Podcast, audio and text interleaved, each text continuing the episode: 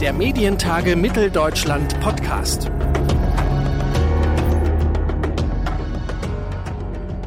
Hallo und herzlich willkommen zu einer neuen Folge vom Medientage Podcast. Für diese Ausgabe hat meine Kollegin Lisa Ehrenburg aus dem Team der MDR-Volontäre Ina Tenz getroffen. Bis 2019 war sie Programmdirektorin bei Antenne Bayern. Seit 2020 ist sie Geschäftsführerin bei Under Business Communication.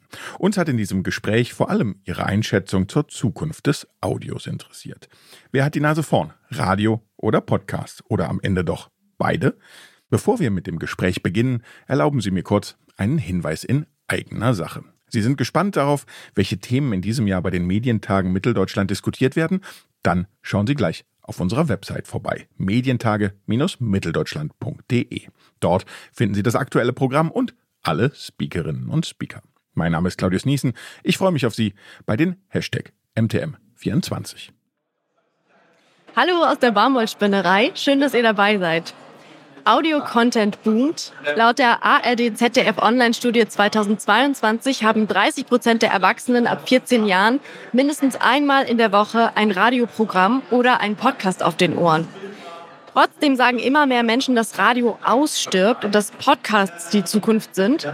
Aber stimmt das wirklich? Und wie sieht die Zukunft von Audio-Content aus? Diese Fragen kann ich meiner Gesprächspartnerin Ina Tenz stellen. Sie ist eine echte Audioexpertin, war viele Jahre inhaltlich für diverse Radiosender verantwortlich und berät Unternehmen hinsichtlich ihrer Audiostrategie. Zusätzlich produziert sie seit Jahren Podcasts zu unterschiedlichen Themen. Ich freue mich auf unser Gespräch und sage Hallo und schön, dass Sie da sind, Ina Tenz. Vielen, vielen Dank. Ich würde Ihnen für den Anfang gerne vier kleine Entweder-Oder-Fragen stellen die persönlich beantwortet werden. Genau, aus okay. dem Bauch heraus spontan. Gut. Audio selbst produzieren oder andere bei der Produktion unterstützen? Selbst produzieren. Eine ihrer großen Leidenschaften sind Pferde. Beim Ausritt lieber der Natur lauschen oder Kopfhörer auf den Ohren? Eindeutig die Natur. Wo findet man Sie bei den Medientagen eher? Im Publikum bei einem spannenden Talk oder im Gespräch mit anderen Medienschaffenden? Ehrlich gesagt eher im Gespräch mit anderen Medienschaffenden weil man trifft immer so viele nette Kollegen und ähm, man sagt ja immer, bei diesen Messen nimmt man noch mehr mit äh, dann an der Bar als tatsächlich, oder also nicht an der Bar sind wir nicht, aber äh, im Hintergrundgespräch als dann äh, in den Sessions an sich. Aber beides ist gut. Die Sessions inspirieren dann sehr. Und jetzt Hand aufs Herz und ganz schnell aus dem Bauch heraus. Radio oder Podcasts? Podcast. Mittlerweile, mittlerweile. Also Radio ist trotzdem eine Leidenschaft von mir, aber ähm, ich merke einfach, bei Podcasts kann ich mich richtig reintauchen und ähm, genau das, was es eben ist, On-Demand-Listening, also in Themen versinken. Und ähm, Radio ist trotzdem inspirierend und läuft auch bei mir, aber ähm, tatsächlich mein Herz schlägt mehr für Podcasts mittlerweile. Ja. In der Medienbranche wird es häufig so gesehen, als gäbe es ein Rennen zwischen Radio und Podcast. Ähm, kann das also muss es ein Entweder-Oder sein? Muss es eine Konkurrenz sein oder kann sich beides vielleicht einfach ergänzen? Wie schätzen Sie das ein? Es wird sich ergänzen, ganz, ganz sicher. Also es ist natürlich eine Konkurrenz, was die Mediennutzungszeit angeht. Podcasts sind lang und ähm, dafür muss man auch mal die Zeit finden, die zu hören. Früher hat man vielleicht in der Straßenbahn oder im Auto äh, Radio gehört, weil man nichts anderes hatte. Und mittlerweile hat man die Wahl, man kann streamen, man kann Podcasts hören. Und daher ist es eher eine Konkurrenz um die Zeit. Aber die Medien an sich sind so unterschiedlich, dass ähm, ich da, glaube ich, keine Konkurrenz sehe, sondern Radio ist inspirierend, Radio ist schnell, aktuell. Podcasts sind, gehen in die Tiefe, haben auch eine enorme Hörerbindung. Ähm, und ein bisschen bedauere ich, dass eben die Radiosender verpasst haben, vor zehn Jahren ihre Radiostars auch zu nationalen Podcaststars aufzubauen. Das wäre eine Chance gewesen. Diesen Platz haben mittlerweile viele andere eingenommen. Auf LinkedIn steht in Ihrem Profil Audio First. Was catcht Sie an diesem Wirtschaftszweig so sehr oder besonders? Es ist insgesamt Audio. Also die Tatsache, dass über Hören Dinge im Kopf entstehen. Dieses alte, dieser alte Spruch, Radio ist Kino im Kopf oder Audio ist Kino im Kopf, ähm, hat eine Magie, finde ich. Also nicht Bilder, die mir suggerieren, was ich zu sehen habe, sondern etwas, was ich höre und was in meinem Kopf zu einem Bild wird, ist für mich nach wie vor eine ganz starke Aussage und hat Magie. Das lineare Radio, wie Sie schon gesagt haben, rückt für viele Menschen gerade ein bisschen in den Hintergrund. Ähm, auch im Audiobereich sind On-Demand-Angebote relevanter geworden und auch beliebter. Hat das klassische Radio aus Ihrer Sicht trotzdem eine Chance in Zukunft? Ja, das klassische Radio wird sich mit weniger Hörern zufrieden geben, die kürzer hören werden, zumindest in jüngeren Zielgruppen, da bin ich sicher. Ähm, andererseits glaube ich tatsächlich, äh, dass Podcast und Radio oder Audio verschwimmen wird im Bereich. Also wenn man Menschen spricht, die sich intensiv mit Podcasts beschäftigen, die bringen die gleichen Argumente an, mit denen wir früher als Radiomacher zu kämpfen hatten. Also vorhin hatte ich ein Gespräch, das sagte eine Kollegin, ja, bei Podcasts ist es so, ich höre dann einen, einen Moderator und Stimmen sind so wichtig, die Qualität der Stimme und ich stelle mir dann die Person dahinter vor und wenn ich den dann im echten Leben treffe, dann äh, manchmal. Und das ist ja genau das, womit Radiomacher eigentlich seit Generationen zu kämpfen haben oder das Wissen.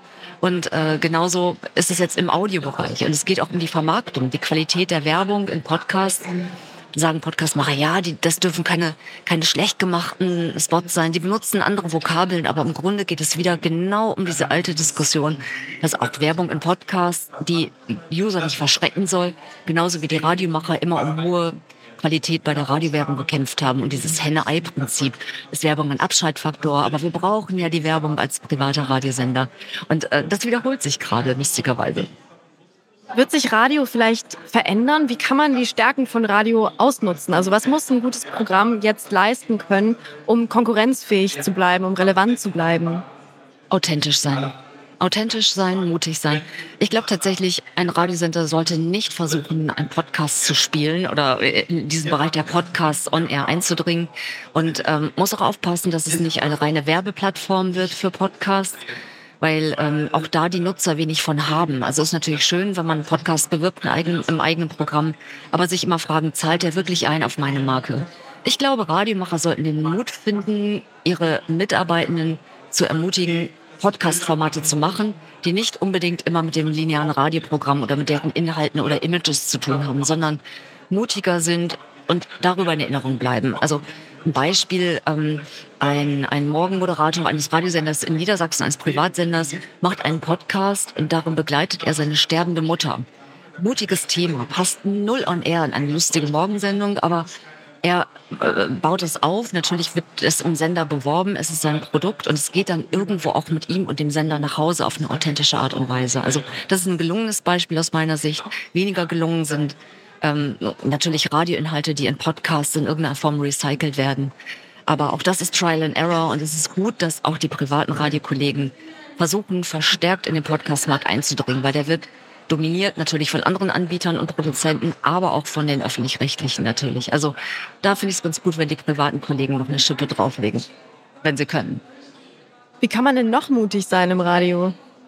Gibt es noch andere, naja, andere Gedanken? Also der Mut im Radio ist ja wirklich auch riskant. Also wenn man vom Hörer aus denkt und von den Prinzipien, wie Radio erhoben wird, wie Radio, wie eine MA funktioniert, ähm, was da die wichtigen Kriterien sind, um viel Reichweite zu generieren, was die Radiosender brauchen, um eben besser vermarktbar zu sein, vermeide ich natürlich Abschaltfaktoren und weiß als Radiomacher genau, was meine Hörer eher irritiert. Und Radiohören ist eben ein Begleitmedium, Nebenbei-Medium und alles, was eher stört oder in der Situation ähm, unprofessionell mein Hörempfinden beeinträchtigt, drücke ich dann auf den Knopf, weil ich habe ja mittlerweile auch viele Alternativen. Und daher ähm, ist es gefährlich, jetzt zu sagen, okay, wir werden genauso inhaltsstark wie ein Podcast oder haben längere Wortbreaks.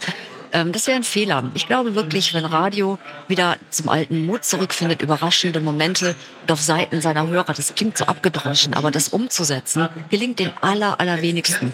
Oft ist es aufgesetzt, man sagt, was man ist, man ist es aber nicht.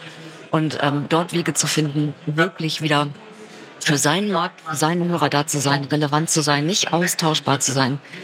Ähm, ja, ich weiß gar nicht, seit wie vielen Jahren ich diese Sätze sage, aber das wirklich zu leben und mit Inhalten zu füllen, das trennt die Spreu vom Weizen. Die, die das können, sind erfolgreich und alle anderen ähm, werden auch weiter existieren, sicherlich in irgendeiner Form. Ja. Fallen Ihnen da Positivbeispiele ein, denen das gelingt? Ich höre tatsächlich aktuell einfach auch berufsbedingt wenig Radio oder kaum, dass ich das gar nicht wirklich was sagen könnte. Es ist oft dieses Gefühl, wenn ich ähm, im Auto sitze und ich habe das Gefühl, die oder derjenige, der da moderiert, ähm, trifft die Stimmung oder ist mal authentisch oder erwischt mich eben in dem, was sie sagt oder er sagt, ähm, dass ich, dass ich lache, dass ich mich angesprochen fühle, unterhalten fühle, dass ja, genau.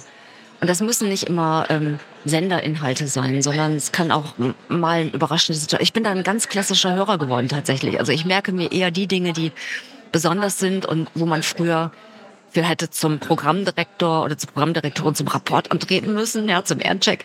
Ähm, das sind tatsächlich die Momente, die mir eher haften bleiben. Aber wenn diese Momente, wenn einer nach dem anderen käme, ist es auch unerträglich. Also ich glaube wirklich, es ist die Suche nach authentischen Persönlichkeiten, die Radio lieben, die Lust haben und auch das Talent haben, ihre Inhalte zu teilen in kurzer homöopathischer Form, was Radio braucht. Also schwer. Es ist schwer. Ihr Herz schlägt für Podcasts, das haben Sie schon gesagt. Warum? Weil Podcast von, hm, weil bei Podcasts wir von einer ganz kleinen Idee etwas ganz Großes entstehen lassen können. Also die Inhaltstiefe bei Podcasts finde ich spannend. Und ich beobachte mich selber als Hörerin von Podcasts, dass ich ein Format wähle und dann richtig eintauche. Also mich mitnehmen lasse und äh, mir wünsche, dass selbst nach einer Stunde dieses Format nicht endet. Und das, wobei alle ja immer gesagt haben, Wort ist tot und nicht länger als 1,30, weil ich eben den Zeitpunkt bestimme, wann ich etwas höre, auch zu welchem Inhalt. Ich kann mich informieren über Podcasts. Also wie viel Zeit, sinnlose Zeit verbringen wir alle irgendwo im Auto oder von A nach B im Zug, in der Straßenbahn. Und dann diese Zeit zu nutzen, zu lernen, inspiriert zu werden, ähm, Ideen mitzunehmen oder auch ein Thema, das einen interessiert, darüber tiefe Informationen zu bekommen, gut gemachte tiefe Informationen, das finde ich am faszinierendsten. Und die Unterhaltungsformate von Podcast finde ich auch spannend und ich bin überrascht, wie viele gute, auch jetzt im Influencer-Bereich, nehmen wir mal diesen Bereich, wie viele unterhaltsame Menschen es gibt, die auf authentische Art und Weise ihre Formate machen. Und ähm, ich denke mir dann wieder als Radiomacherin, als ehemalige, oh mein Gott, die hätten eigentlich sofort in das und das Programm gepasst. Also das auch so ein bisschen als Talentbörse zu sehen. Ähm, ich weiß nicht, ob es gelingt, ob da nicht mittlerweile ähm, gar kein Interesse besteht seitens der, der Podcast-Content-Creator, dass sie ins Radio gehen würden. Aber Talente sind da draußen. Ja, und zwar zuhauf. Als Audioexpertin beraten Sie auch andere Unternehmen und MacherInnen von Audioproduktionen bei der Umsetzung ihrer Radio-Podcast-Projekte. Wie gehen Sie bei so einer Beratung vor? Was sind die ersten Steps, wenn ein neues Audioprojekt entstehen soll? Natürlich frage ich immer nach der Zielgruppe. Also wen wollen wir ansprechen? Wer ist die Zielgruppe? Das ist das A und O. Und was sind die Ziele auch bei jetzt zum Beispiel einer Podcast-Produktion? Also geht es um Reichweite? Soll der Podcast eine hohe Reichweite haben? Oder soll der Podcast seine Zielgruppe erreichen? Oder soll der Podcast einen ganz anderen Zweck erfüllen, nämlich zum Beispiel den der internen Kommunikation oder ähm, soll er sich an Studierende richten, an eine Fachrichtung? Das sind gerade die inhaltstieferen Podcasts. Und dann ähm, ja, bestimmt man ein Setup und schaut, wie ist das, wie ist die bestmögliche Gliederung, die, wie organisiert man die Themen. Und ähm, ja, und dann geht's schon ins Doing. Und im Radiobereich ähnlich natürlich. Also wer ist die Zielgruppe, was ist vorhanden, äh, wo wollen wir sein in einem Vierteljahr, was sind die kurzfristigen Ziele, was sind die langfristigen Ziele, sofern man es überhaupt sagen kann. Ähm, aber da geht's im Wesentlichen auch mal darum, am allerwichtigsten, dass alle wissen, für wen mache ich das eigentlich und wo will ich stehen in einem halben Jahr oder in einem Jahr. Mit welchen Herausforderungen haben Sender oder Audioproduktionen heute aus Ihrer Sicht zu kämpfen? Ich glaube, wie in fast allen Branchen mittlerweile gute Leute zu finden. Also gute Leute, die bereit sind, mit Leidenschaft ein Produkt zu machen, auch ein bisschen Durchhaltevermögen haben und nicht irgendwo bei der leisesten, bei dem Widerstand die Flinte ins Korn werfen, ähm, und auch sich, ich sag mal, nicht langfristig, das klingt immer so erschreckend, aber äh, konsequent auch mal an ein Projekt zu binden und nicht ähm, aufgrund der vielen Optionen, die man hat, ähm, doch sehr sprunghaft zu sein. Und das ist, glaube ich, die größte Herausforderung, gute Leute zu finden, die ähm, Inhalte umsetzen. Vielleicht erinnern sich einige unserer HörerInnen noch an Clubhouse. Ähm, das hat Anfang 2021 einen riesigen Hype ausgelöst. Heute hört man fast gar nichts mehr von der App. Ist Clubhouse und vielleicht ist auch damit Live-Audio im Netz insgesamt in Ihren Augen gescheitert? Mm, ich glaube, man sollte das nutzen, wenn es auch erwartet wird, also zum Beispiel im Rahmen einer Convention, einer Messe wie dieser, dass man auch diese Formate mit anbietet. Ähm, Clubhouse war, glaube ich, auch durch Corona so ein bisschen ein Blick nach draußen wieder oder man konnte sich treffen. Ähm, es war neu. Man äh, hat dort im Grunde die Menschen, die man bei Medientagen an der Bar trifft, in diesen Räumen gesehen und auch noch viele andere. Ähm, es war live, es war direkt, es war schnell und es hat einfach Spaß gemacht. Aber tatsächlich ist der Hype sehr schnell wieder abgeklungen und ich kriege immer noch diese Push-Nachrichten, wenn irgendwer in irgendeinem Raum ist und ich denke so, äh, weg da, weg da.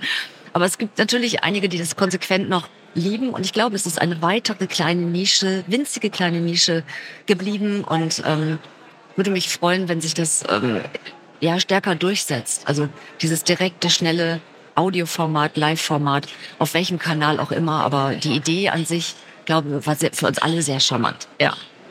Könnte man es nicht sogar als Brücke sehen zwischen, ähm, zwischen Radio und Podcast und das auch noch mit Community-Beteiligung? Hätte das nicht eigentlich noch viel mehr zu bieten?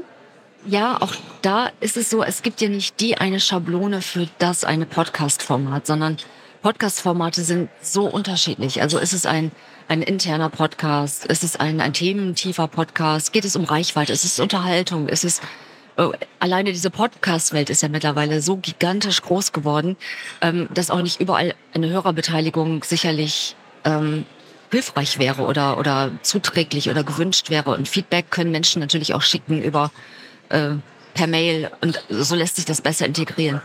Ich weiß nicht, ob es diese Formate gibt. Ähm, ich erinnere mich an ein Medienmagazin, die haben das tatsächlich gemacht, also ein Podcast, der auch zeitgleich bei Clubhouse gesendet wurde.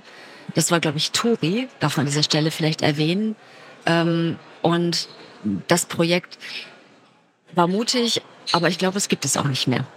Das ist die Frage, ob das äh, ja so den Charme des einen und des anderen ergänzt. Weil bei, bei Clubhouse war ja auch die Vergänglichkeit sehr reizvoll, aus meiner Sicht. Ähnlich wie beim Radio. Früher. Also es wurde etwas gesendet und dann war es für immer weg. Zeitung konnte man immer noch mal nachlesen, aus dem Müll holen oder sich von irgendwem besorgen, die Kopie. Aber bei Radiosendern in der Regel war es gesendet und weg. Und das macht für mich auch den Charme aus teilweise des Radios. Und das war bei Clubhouse ähnlich. Also man hat sich unterhalten mit Menschen und diskutiert und danach war es weg. Und plötzlich war dieses, oh Gott, die macht daraus einen Podcast. Und das, was ich da spontan und vielleicht unüberlegt sage, wird für die Ewigkeit konserviert. Das ist sicherlich ein Aspekt, den man bedenken sollte. Aber ähm, für Interaktion ist es natürlich eine gute Brücke. Was vielleicht auch die Exklusivität, die so einen Reiz gegeben hat? Anfangs absolut. Da will man dabei sein, nur auf Einladung. Hundertprozentig d'accord, ja. Schauen wir mal ein paar Jahre in die Zukunft. Wie sieht das Audio von morgen aus? Was bleibt, was wird sich grundlegend ändern? Hm, wir haben vorhin ja auch darüber diskutiert, dass das Thema Voice sehr, sehr stark werden wird. Und meine Überzeugung ist, wenn das Thema Voice den Menschen hilft, ein leichteres Leben zu führen, ähm, dann ist es hilfreich und gut eingesetzt. Also zum Beispiel über ähm, Maschinen zu bedienen, mit, mit Sprachsteuerung Befehle zu geben, sich Dinge vorlesen zu lassen. Im Moment kriegen wir da alle irgendwie das nackte Grauen, wenn wir uns vorstellen, wie man so diese Texte aus dem Spiegel vorgelesen von irgendeiner toten Computerstimme. Aber auf diesem Markt passiert ja unglaublich viel. Investoren gerade kaufen äh, Technologie auf, um das authentisch zu machen. AI ist ein Riesenthema. Und ähm, Sprache und gerade auch unsere älter werdende Bevölkerung, unsere gestresste Bevölkerung, viel unterwegs von A nach B, kaum noch lesende Bevölkerung, wird dieses Tool garantiert stark nutzen. Also sich künftig Zeitungsartikel vorlesen zu lassen, aber eben mit einer erträglichen, professionell gemachten Art und Weise statt diesem und heute ist das Wetter schön ja, wo wir einfach so, um Gottes Willen. Aber da wird sich unglaublich viel tun. Und ich glaube auch, dass der Podcast-Markt sich weiter professionalisieren wird. Es wird weiter ähm, spezielle Formate geben, die immer besser gemacht sind. Auch das verändert sich. Die Langformate werden abgewechselt durch Kurzformate. Dann gibt es mal wieder vermutlich wieder die längere Version oder auch Live-Podcasts. Also das Thema Podcast und Audio und Radio verschmilzt immer stärker und ähm, also Audio, finde ich, ist einfach ein schöner Oberbegriff für das, was alles, was ohne Bewegtbild geht, passiert. Und daran glaube ich ganz fest. Also das wird es weitergeben und sich immer so durch die Generationen mehren dann. Das sagt Ina Tenz. Vielen, vielen Dank für das spannende Gespräch. Vielen Dank. Hat Spaß gemacht. Das war meine Kollegin Lisa Ehrenburg im Gespräch mit Ina Tenz. Wenn Ihnen dieser Podcast gefallen hat, dann hören Sie doch gern in unsere anderen Podcast-Folgen zu spannenden Themen aus der Digital- und Medienbranche rein. Alle Episoden gibt's natürlich auf medientage-mitteldeutschland.de und überall, wo es Podcasts gibt. Wenn Sie die Medientage live erleben wollen, dann kommen Sie am 17. und 18. April nach Leipzig in die Baumwollspinnerei. Sie erwarten Diskussionsrunden und Einblicke zur Zukunft des öffentlich-rechtlichen Rundfunks, zu den Trends von Social Media oder dem konkreten Umgang mit KI. In diesem Sinne, tschüss, bis dahin, wir sehen uns. Der Medientage Mitteldeutschland Podcast.